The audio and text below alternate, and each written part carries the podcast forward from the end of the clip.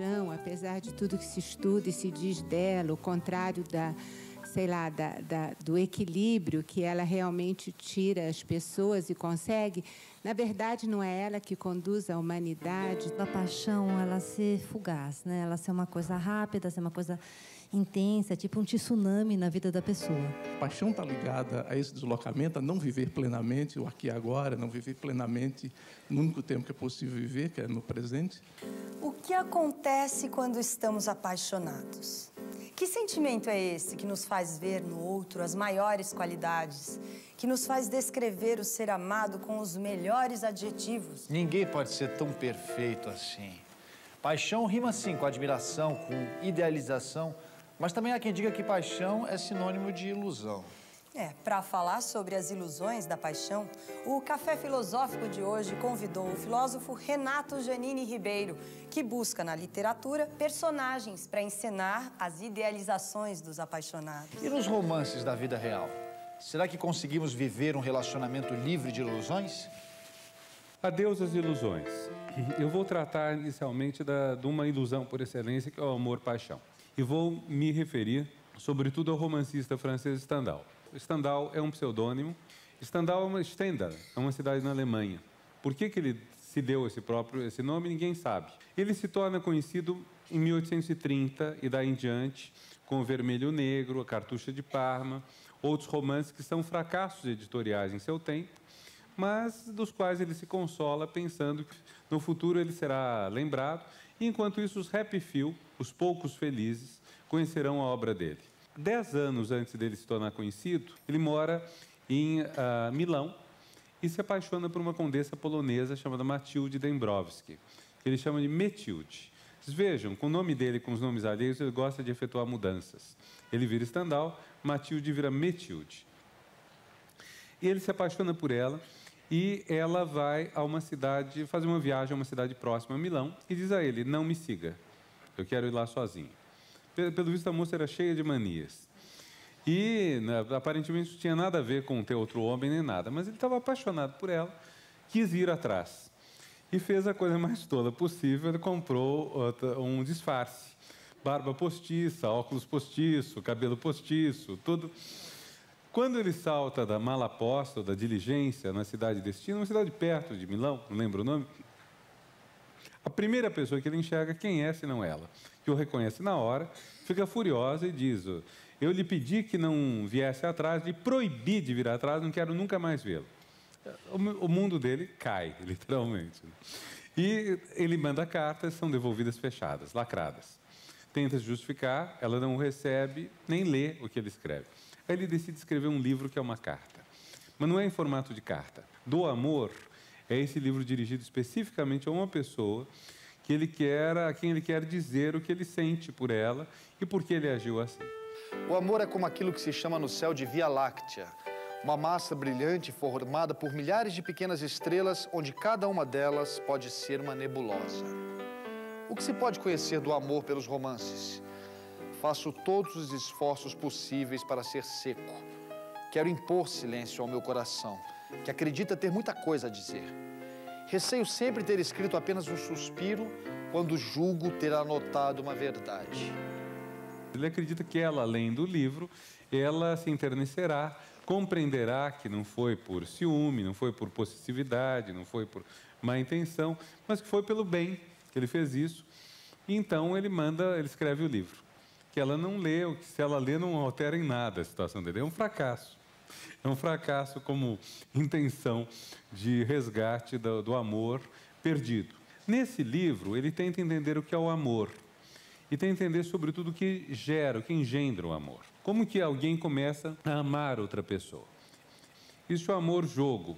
Um amor de brincadeira, que é divertido. Você sair com alguém, os dois se divertirem sem grande comprometimento.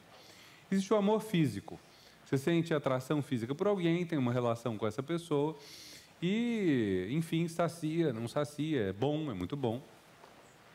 Existe o amor-paixão. O amor-paixão é um sentimento muito forte, que é aquele a qual ele vai se dedicar mais. Esse é o foco dele. Como nasce a paixão? Há uma tese que vem de Freud, que é a tese de que o desejo masculino é um desejo escópico, é um desejo de visão. O homem se interessa por uma mulher muito por achá-la bonita. A gente olha, vê uma mulher bonita, e isso é muito importante para a, o enamoramento masculino.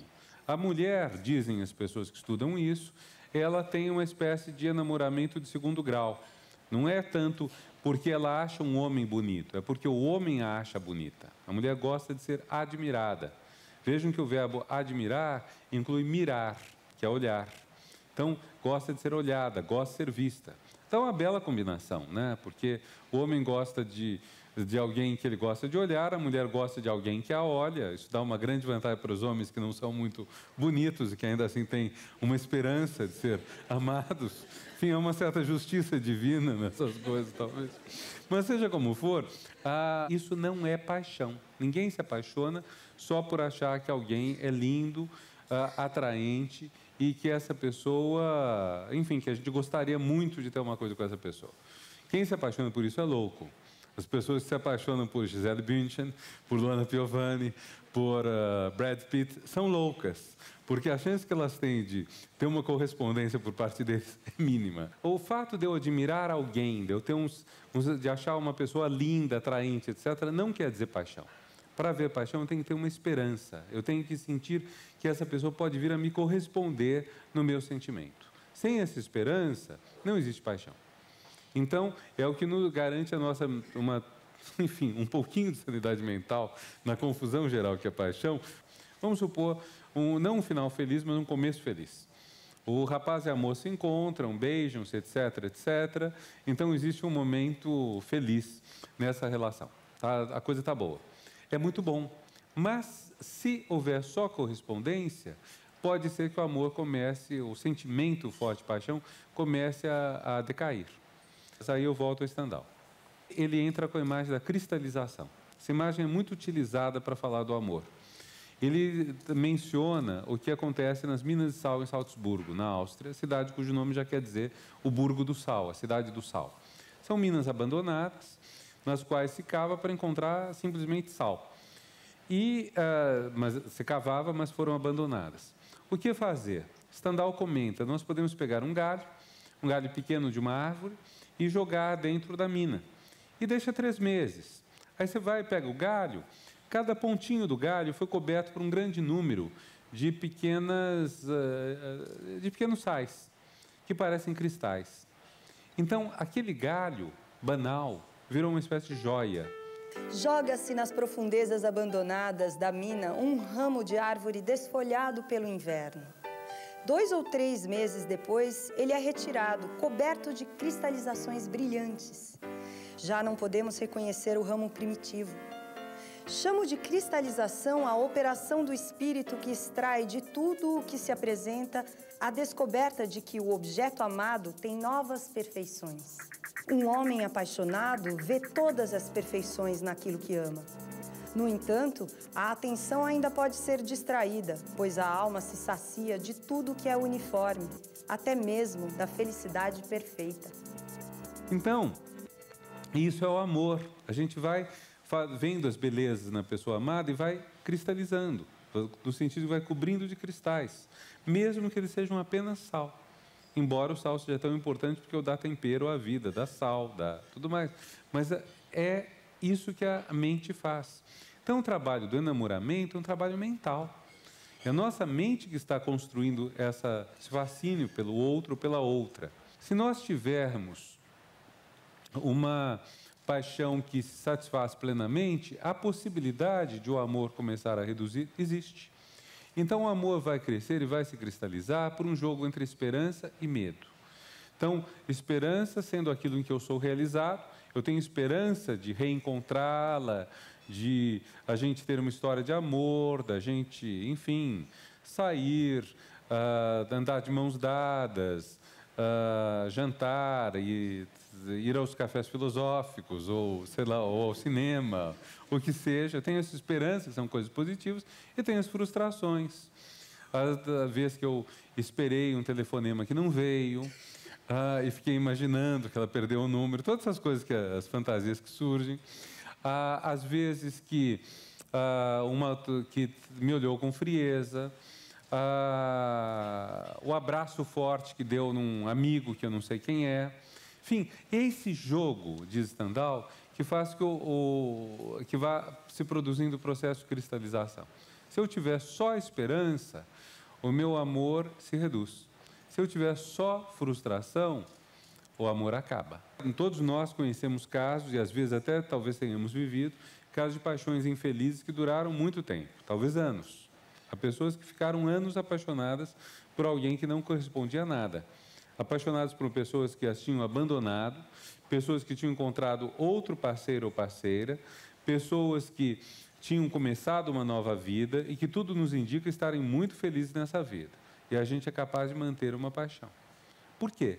Porque de alguma forma a gente tem uma esperança de que essa pessoa volte. Não estamos lidando no universo da razão, e sim no da paixão. Ao lidarmos no universo da paixão, então pode ser que a gente seja dominado por esses sentimentos que não tem mais nenhuma base, uma vez que a pessoa já está completamente em outro caminho, mas que, ao mesmo tempo, continuam controlando o nosso sentimento. É a capacidade que a gente tem, porém, de lidar com esse sentimento e de ver que não existe mais esperança que pode nos libertar. A única libertação, segundo Stendhal, é essa: perca toda esperança. Para Stendhal, justamente a liberdade em relação a, uma, a um cativeiro, ao cativeiro da paixão, está no final da esperança. Se nós encerrarmos toda a esperança, se nós sentirmos que não existe mais nada que essa pessoa possa nos dar, nós nos emancipamos dela. Em outras palavras, eu só me mantenho preso a alguém enquanto dessa pessoa eu espero algo. E essa afirmação vale para amor, paixão, vale para emprego, vale para chefe, vale para tudo. Uma pessoa só tem poder sobre mim enquanto eu espero dela alguma coisa. Se eu consigo não esperar nada, ou se eu consigo reduzir minhas expectativas, eu sou uma pessoa mais livre.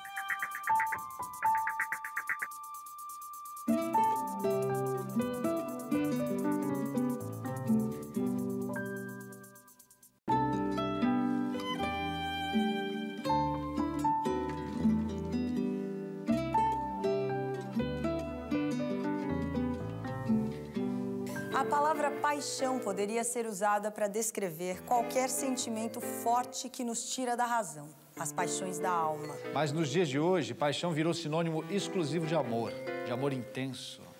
É, mas as teorias sobre o amor e a paixão mudaram ao longo da história. Cada época escreveu seu próprio romance. Será que a forma de sentir o amor também mudou? O amor é um sentimento natural ou uma construção cultural? Como que a paixão virou amor-paixão?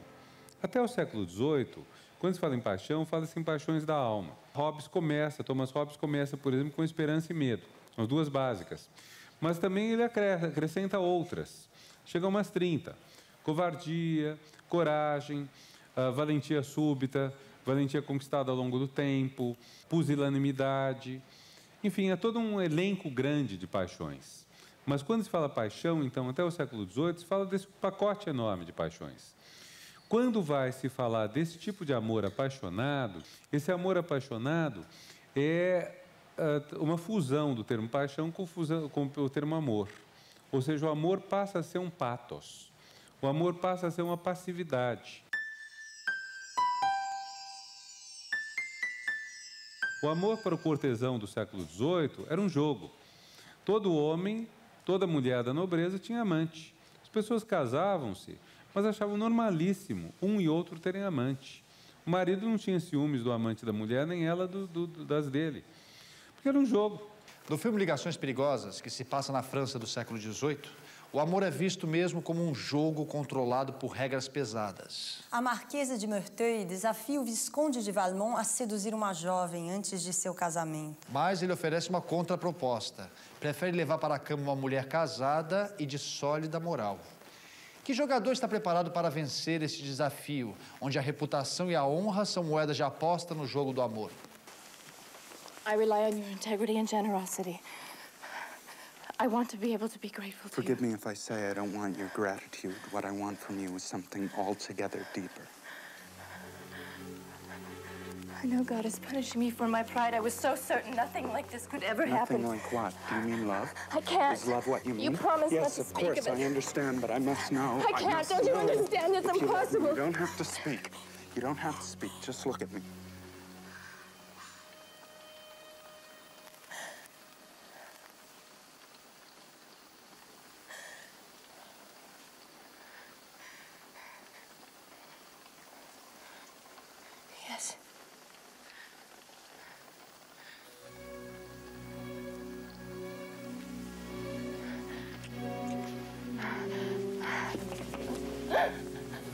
Importante era que os dois ah, mantivessem o patrimônio em conjunto, que evitassem ah, qualquer situação que humilhasse o cônjuge em público.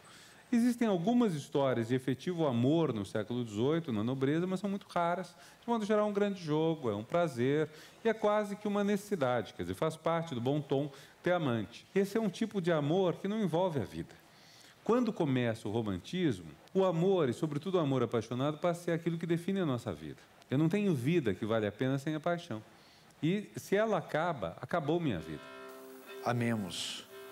Quero de amor viver no teu coração. Sofrer e amar essa dor. Quero em teus lábios beber os teus amores do céu. Quero em teu seio morrer, no enlevo do seio teu. Quero viver de esperança. Quero tremer e sentir na tua cheirosa trança. Quero sonhar e dormir. E entre os suspiros do vento, da noite ao mole frescor, quero viver um momento, morrer contigo de amor. Então surge o romantismo com todo esse vigor. O amor-paixão que destrói todos os nossos controles. E por que, que é bom ele destruir os nossos controles? Porque os nossos controles são impostos pela sociedade. Nós vivemos numa sociedade cheia de coisas artificiais, artificiosas, mentirosas. Então, se eu consigo vencer o amor, ah, vencer o- as regras da sociedade, é ótimo. Não ótimo para minha sobrevivência, mas ótimo para minha verdade. E o amor-paixão quebra isso.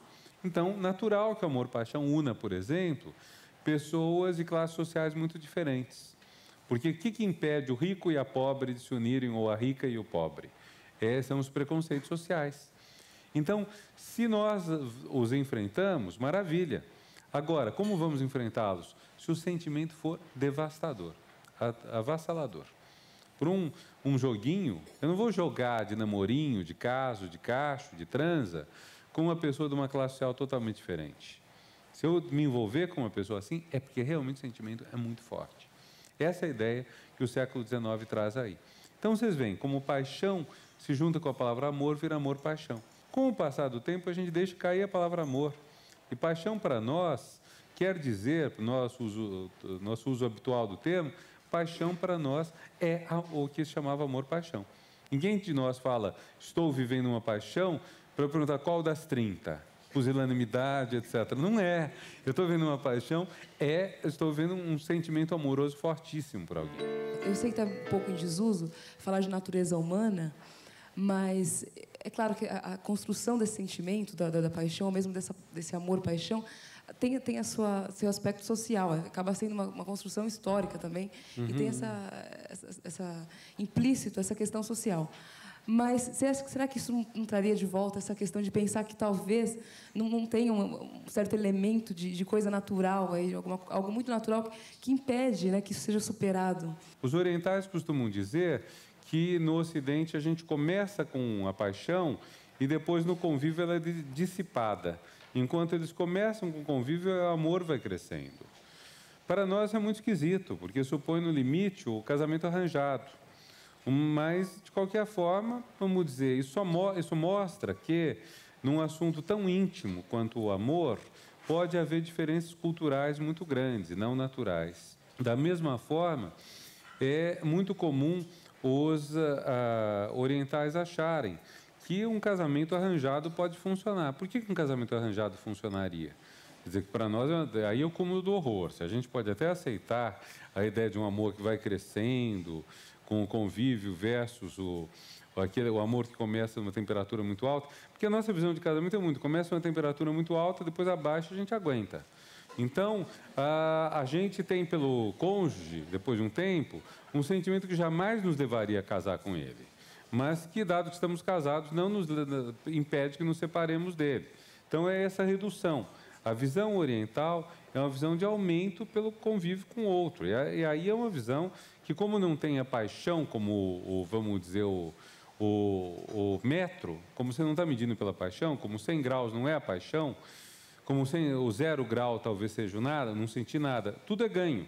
Quando 100 graus é paixão, nada é ganho, tudo é perda. Eu estou pegando esse exemplo para dizer, talvez, as experiências de amor e mesmo de amor intenso sejam muito culturais e não apenas naturais. Talvez. É uma questão em aberto.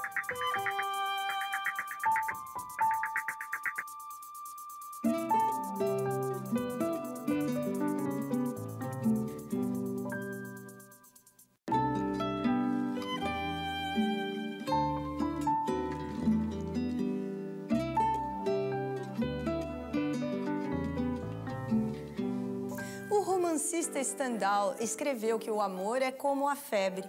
Nasce, extingue-se sem que a vontade tome minimamente parte nele. Será que não temos mesmo nenhum controle sobre nossos sentimentos amorosos? Os antigos gregos e sua filosofia, junto com Stendhal e seus personagens, também questionam se podemos, de alguma forma, controlar o amor e a paixão.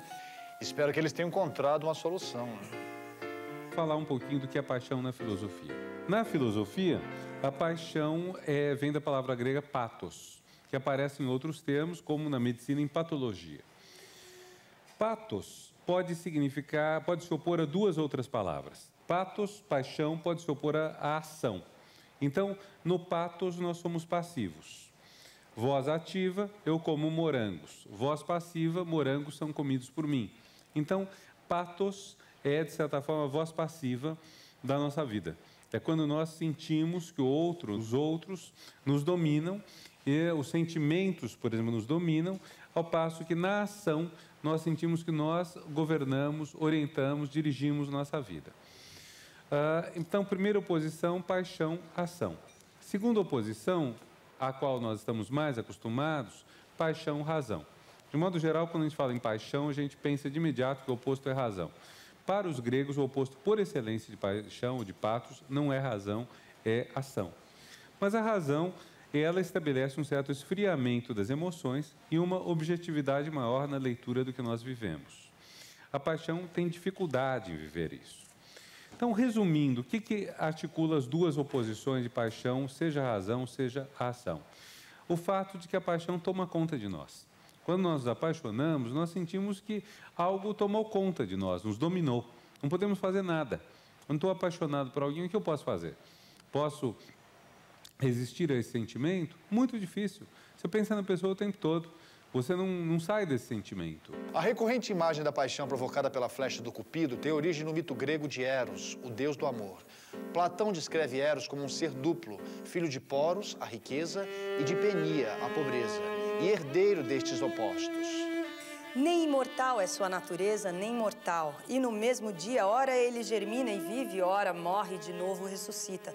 E o que consegue sempre lhe escapa, de modo que nem empobrece Eros, nem enriquece. Também está no meio da sabedoria e ignorância. Assim, Platão explica o paradoxo da paixão. A paixão é a situação praticamente de dominação de um pelo da, da gente por um, um elemento externo. A gente poderia quase dizer que é uma possessão. A pessoa é possuída, dominada por um sentimento externo. Sentimento ao qual ela não sente como resistir. É belo, é lindo, tudo mais, mas é terrível. A paixão está ligada a esse deslocamento, a não viver plenamente o aqui e agora, não viver plenamente no único tempo que é possível viver, que é no presente. É interessante, eu não tinha pensado na ideia do apaixonado viver fora do tempo presente. Porque eu diria mais que o apaixonado hipostasia o tempo presente. O apaixonado quer fazer do tempo presente o tempo eterno. Então, quando existe uma diferença entre o instante e a eternidade, a eternidade não é uma repetição, não é o, o congelar esse instante para sempre. Há momentos que a gente sente a vontade disso, né? Momentos muito felizes. Eu queria que nunca acabasse. Mas a, a, essa, essa questão de um, de um presente superficial que se conserva para sempre coloca o mesmo problema que é em que medida isso é um instante sem durar, não duradouro, em que medida isso é uma promessa de futuro. Stendhal está bastante eh, preocupado com o que, que gera esse amor-paixão. No horizonte de Stendhal, tal, talvez até a ideia, haverá um jeito de eu fazer alguém se apaixonar por mim? Tem muito livro vendido sobre isso, né? E fazem sucesso. Mas é uma coisa tão banal, tão medíocre, que não dá nem para colocar nesse mesmo patamar. Mas uh, para Stendhal isso é uma, é uma questão. Como fazer? Há um episódio do Vermelho Negro que é significativo. Julian Sorel, depois da primeira paixão, está na sua começando a segunda paixão. Ele está apaixonado agora pela filha do, do patrão dele, um nobre, um marquês. Então, um salto enorme. E ele, um homem pobre, de família humilde, se apaixonar pela filha do marquês, a moça gosta dele, está gostando dele. Ela tem um monte de fantasias. Ela é toda cheia de fantasias porque teve um ancestral que foi decapitado, porque conspirou contra um reino três séculos antes. E ela venera esse ancestral, a amante do ancestral.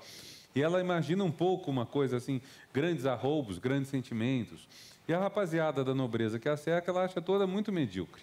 E quando ela vê esse jovem, Julian Sorrel, todo cheio de, de enfim, uma pessoa de, de, muito firme, muito forte, ela começa a ficar interessada, apesar dele ser muito humilde, de uma classe social muito diferente. E eles têm um, e ela se aproxima dele e acabam passando uma noite juntos. Decidira que, se ele ousasse chegar a seu quarto com a ajuda da escada do jardineiro, tal como lhe prescrevera, pertencer-lhe-ia completamente. Mas nunca tinham dito um ao outro coisas tão ternas. Até ali, aquela entrevista fora de gelo. Bastava para fazer odiar o amor. Valeria a pena perder o seu futuro por um momento daqueles? Depois de longas incertezas, Matilde acabou por mostrar-se uma amorosa amável. Na verdade, o amor apaixonado era mais um modelo que se imitava do que uma realidade. Depois disso, ele todo apaixonado, vê que ela está ficando fria em relação a ele. E ela se encontra com ele, eles cruzam por acaso no escritório em que ele está trabalhando, ela vai lá buscar um livro na biblioteca, cruza-se com ele e ele chega para ela e fala: Bom, você não me ama mais? Eu que a amo tanto? É totalmente atabalhoado, né? A moça. Ou seria melhor nessa altura ele fazer uma certa frieza, segundo a, o manual. Né? Aí a, ela fala: O que me desagrada mesmo é ter me entregue ao primeiro que apareceu ele fica furioso. E eh, corre para na, na parede é uma espada velha de um ancestral, talvez esse foi decapitado, e ele vai arrancar a espada, obviamente para matá-la. E quando ele vai arrancar a espada, ele cai em si e fala: Gente, o que, que eu estou fazendo? Eu vou matar a filha do meu patrão, do meu benfeitor, além de ter seduzido a moça, ter transado com a moça, eu vou matá-la. E aí ele está começando a tirar a espada e ele começa a olhar a espada como se estivesse procurando ferrugem nela, que é totalmente ridículo. Imagine, né? Você acaba de levar um, um fora da namorada, pega a espada e aí começa a fingir que está olhando uma ferrugem, não tem perna em cabeça. E ela fica absolutamente siderada. Estive a ponto de ser morta por meu amante. Coisa maravilhosa, incrível. Ela gosta de fortes emoções. No momento em que ele arrancava com dificuldade a espada da sua bainha antiga, Matilde, feliz por ter uma sensação tão nova, avançou orgulhosamente para ele. As lágrimas tinham se lhe secado. Estive quase a ser morta pelo meu amante, exclamava para consigo. Vou cair outra vez na alguma fraqueza por ele, pensou Matilde e fugiu. Meu Deus, que linda é, disse Julião vendo-a correr. E esses momentos não voltarão mais por minha culpa. Tenho de confessar que nasci com um caráter muito vulgar e desgraçado. Comentário de Stendhal. Comentário, é, o que é brilhante é o comentário. A historinha é legal, mas o comentário é brilhante. O comentário dele é o seguinte: se Julien Sorel tivesse um mínimo de experiência do mundo e das mulheres, ele perceberia que naquele momento ele tinha conquistado a moça de vez. Estava conquistada. E ele poderia se valer disso e a história deles continuaria daí, em vez de continuar daí a 30, 50 páginas. Poderia continuar já daí. Mas, se ele tivesse um mínimo de experiência, isso, ele não tinha experiência, não conhecia mulheres, não sabia o que fazer. Então, deu, não, não aproveitou esse momento que estava escancarado para ele. Mas, se ele conhecesse as mulheres, tivesse experiência do mundo, ele jamais teria se precipitado sobre aquela espada. e jamais teria ah, causado na moça aqueles sentimentos que faziam que naquele momento ela o adorasse. Moral da história: não há o que fazer. Quer dizer, se ah, a gente for seguir o manual de como fazer a moça que a gente ama se apaixonar pela gente, não há o que fazer, porque o gesto que a fez apaixonar-se, que a fez que ela se apaixonasse por ele de novo, foi um gesto impensado, causado justamente por uma falta total de experiência das mulheres e que deu um efeito fabuloso. E justamente esse efeito, as razões para ter esse efeito fabuloso foram as mesmas que fizeram que não pudesse aproveitar em nada a sua conquista. Ou seja, ah, toda a ideia de tentar utilizar, vamos dizer, a descrição de como ocorre a paixão para produzir uma ah, efeitos que façam as pessoas se apaixonarem pela gente é inútil. São sentimentos que ocorrem. Aquilo que a gente ganha de um lado, a gente perde de outro. A paixão ela casa muito bem como, uma, como um forte elemento de manipulação de poder e de como se fosse um bloqueio quase, assim, um estímulo ao bloqueio de um raciocínio crítico. Será que através de um processo inverso, de um estímulo de autoavaliação que pode remeter assim, não extinguir a paixão, não é isso, mas transformar essa paixão numa coisa boa, numa coisa produtiva e num, numa base sólida para se desenvolver um amor consciente. A paixão tem uma coisa fabulosa, que é a possibilidade de ah, quebrar resistências. O que é bom na paixão, por mais desgraça que ela carrete, é que ela em algum momento nos dá consciência da finitude. Da consciência de que as estruturas que uma pessoa estabeleceu para si própria são insuficientes, que a pessoa pensa que dá conta de tudo, a pessoa se dá conta de que, a, de que ela precisa aceitar que ela sozinha não é tudo. Ela precisa do outro, ela precisa de algo mais.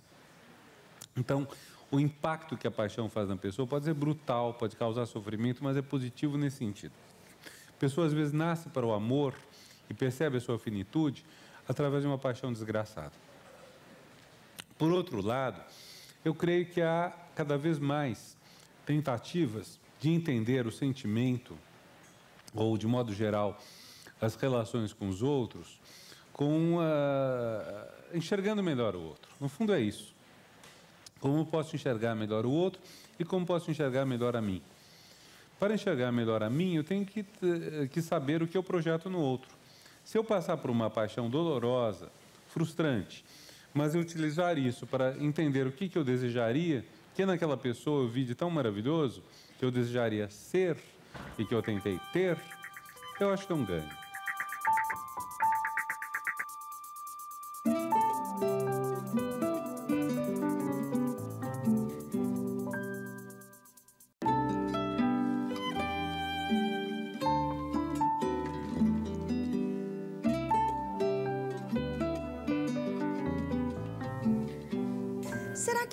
Para gostar de alguém sem idealizar? Sem emoldurar o ser amado com exageradas qualidades? Ah, mas aí não é paixão. Pra ser paixão tem que ter exagero, senão. Se não, vira o quê? Amor? É, talvez amor. Ou quem sabe decepção. Então, paixão sempre termina em frustração. Sabe o que é?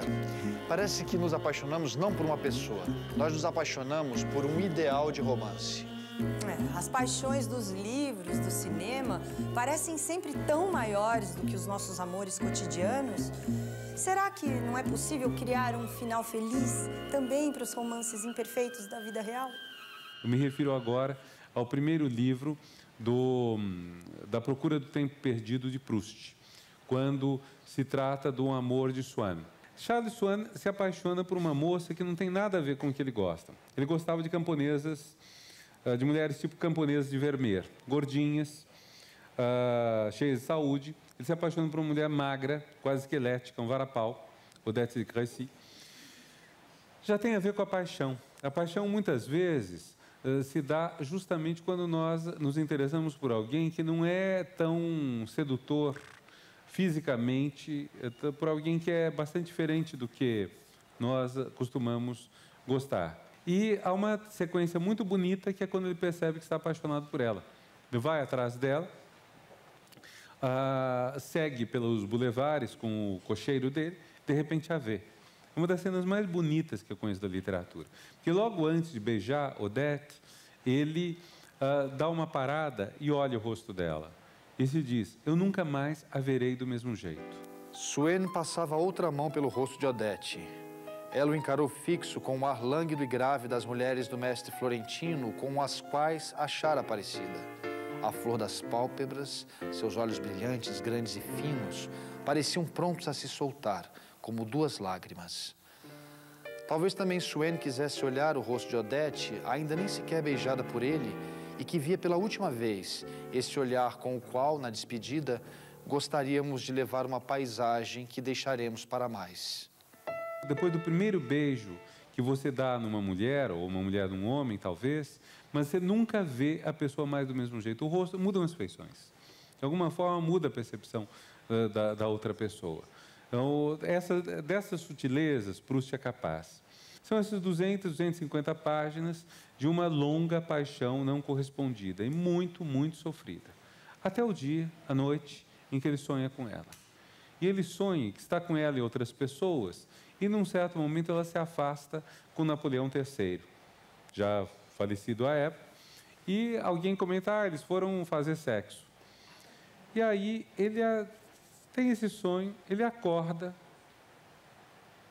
pensa no sonho e disse, sozinho, sem ser em voz alta, para si mesmo: Reviu a tez pálida de Odete, as faces demasiado magras, os traços cansados, os olhos pisados, tudo aquilo que deixara de notar desde os primeiros tempos de sua ligação, exclamou para si.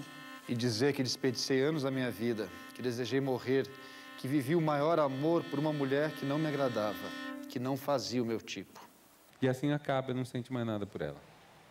É interessante porque o tempo todo ela não era o tipo de mulher que o atraía fisicamente, mas a paixão tomou conta. Ele não queria outras mulheres. E de repente tudo isso acaba. Por quê? Porque toda a esperança sumiu. Toda, uh, tantos anos de frustração tiveram um efeito positivo, acabar com o sentimento. O ponto que está aí presente é esse ponto do, de como que o, a paixão é algo que é construído pela mente da pessoa, mas pela mente não racional e sim passional. Então, como fazer com isso? A questão que você coloca para nós é dupla. Primeira, como livrar-se de uma paixão frustrada. A segunda questão, que eu acho até mais importante, como a gente pode ter o ânimo, como a gente pode valorizar coisas na vida, porque a paixão é uma das valorizações mais intensas que a gente faz de uma experiência com outro. Como a gente pode valorizar experiências na vida e sem cair na ilusão da paixão. Se a gente chega ao amor-paixão nesse nível, se ele tem todo esse efeito sobre nós, então como nós podemos lidar com isso? Como nós lidamos com um sentimento tão intenso? Como nós podemos fazer que esse sentimento, de alguma forma, uh, seja algo uh, positivo? Na paixão, a capacidade de enxergar o outro é muito limitada. A atitude de projetar no outro o que é nosso, o que nós queremos é muito forte. Procuramos ter uma pessoa que seja aquilo que gostaríamos de ser. Ou seja, eu gostaria de ser uma pessoa, digamos, mais alegre. Gostaria de dançar super bem. E não sei. Então vejo uma mulher que dança que é uma beleza, me apaixono por ela. Tê-la é uma maneira indireta de eu ser aquilo que eu queria ser. Receita bastante uh, provável para o insucesso, né? porque eu estou incumbindo-a de uma coisa que seria um, um desejo meu. Eu estou projetando nela a realização de uma coisa minha. Então, se eu quero aprender a dançar, eu que trate de fazer isso. Se eu for incapaz, eu que arque com as consequências da, da minha dificuldade, da minha falta de dom para isso. E a paixão muitas vezes se dá por aí. Eu me apaixono por alguém porque eu acho que ela vai me trazer de alguma forma aquilo que eu gostaria de ser: alegria, espontaneidade. Ou pode ser também outra coisa: pode ser proteção, pode ser a tranquilidade, Pode ser, podem ser muitas coisas. Há coisas que mulheres procuram mais em homens e há coisas que homens procuram mais em mulheres. Há coisas que pessoas de mais idade procuram mais em jovens e há coisas que pessoas mais jovens procuram em mais velhos. E nada disso é muito bom, Porque o decisivo nisso tudo é ser capaz de reconhecer que o desejo da gente é uma coisa que depende muito da realização disso na própria gente. Se a paixão é uma construção mental do apaixonado, que tem relativamente pouco a ver com o objeto de sua paixão, então como que nós vamos condicionar o nosso estar juntos a uma ilusão nossa? Nós só vamos estar com outra pessoa se estivermos sozinhos? Ou seja, só vamos estar com outro se formos autistas? Se não formos capazes de enxergá-lo? Então, no momento que enxergamos a outra pessoa, dizemos a tchau, lamento muito, estou te vendo, eu vou voltar às, às velhas fantasias de mim. Então, não faz sentido. Aí está um dos problemas mais sérios que a gente encontra no, no campo do amor. Quer dizer, nós vivemos num mundo em que a paixão é tão avassaladora, é tão pregada, ela aparece em tudo que é comercial, em boa parte. Ela aparece em muitas novelas. Eu acho que nenhum de nós é tolo a ponto de achar que mudando de margarina, ou de vinho, ou de café, vai conseguir encontrar de novo a Gisele Bündchen. Acho que ninguém, vendo uma propaganda, acredita nisso. Mas não é aí que está a coisa. A coisa não está no conteúdo específico do comercial. A coisa está numa formatação psíquica que uma série enorme de comerciais traz e que mostra só vale a pena se for paixão e só vale a pena se for para uma pessoa muito bonita. Então, ah, todos esses condicionantes fazem que antes de encontrarmos a pessoa já temos o, o lugar pronto para ela. Portanto, não nos relacionamos com ela e sim com a nossa imagem dela.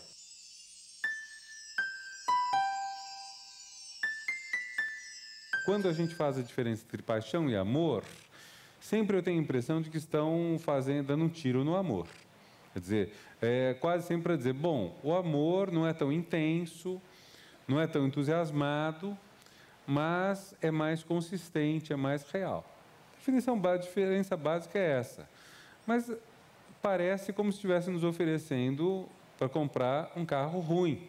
Dizendo, isso aqui é um carro bom, maravilhoso, que é um carro ruim. E não deveria ser assim.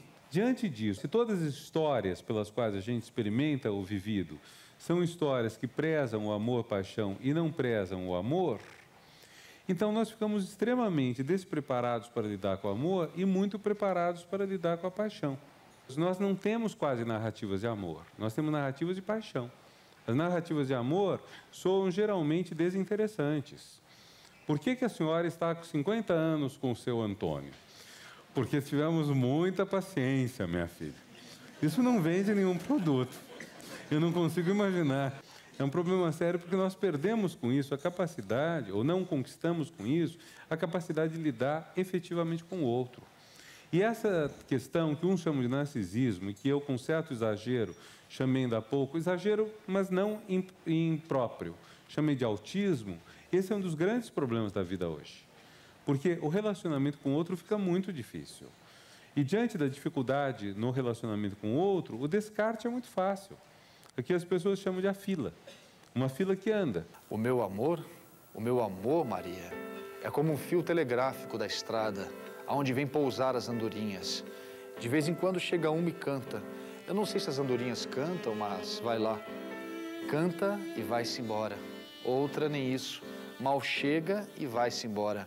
A última que passou limitou-se a fazer cocô no meu pobre fio de vida. No entanto, Maria, o meu amor é sempre o mesmo. As andorinhas é que mudam. É muito mais fácil você trocar de parceiro ou parceira do que resolver os problemas que há na relação. E é muito mais fácil projetar esses problemas no outro do que reconhecer o quanto eles são seus. Você vai muitas vezes precisar de uma experiência serial, cinco, seis, sete pessoas, antes de perceber que a questão não está nelas, mas em você. Como nós podemos construir algo que seja muito bom e que não esteja sentado em ilusões. Algo que realmente nos preencha e não tenha base em ilusão. Podemos chegar ao momento em que digamos que o sucesso do nosso relacionamento não foi apenas fruto de muita paciência, mas enfim, tornar, vamos dizer, uma mercadoria mais interessante, tornar o amor mais bonito do que ele é hoje. Eu acho que uma coisa que nos falta é narração de amor. Nós temos que aprender a ouvir, a narrar, a estimar histórias de amor. Não love stories. Não histórias que são fortes porque elas são improváveis, porque elas são excessivas. Mas histórias de amor bem-sucedidas. histórias às vezes difíceis. Essas ilusões, ilusão de que uh, que eu coloco num objeto de paixão, ilusão que eu coloco na vaidade, outras ilusões que poderíamos falar, elas não são uma ajuda para nós. Nós deveríamos ser capazes de conseguir a felicidade, o sucesso, até o ânimo, talvez até o entusiasmo, que é a palavra que eu usei, evitei usar até agora, mas devemos tentar conseguir isso de uma maneira que seja mais densa, mais embasada, mais consistente. É por isso que é importante a gente contar, a gente aprender a conversar sobre isso. Eu acho que se a gente souber conversar sobre amor, a gente pode avançar nisso.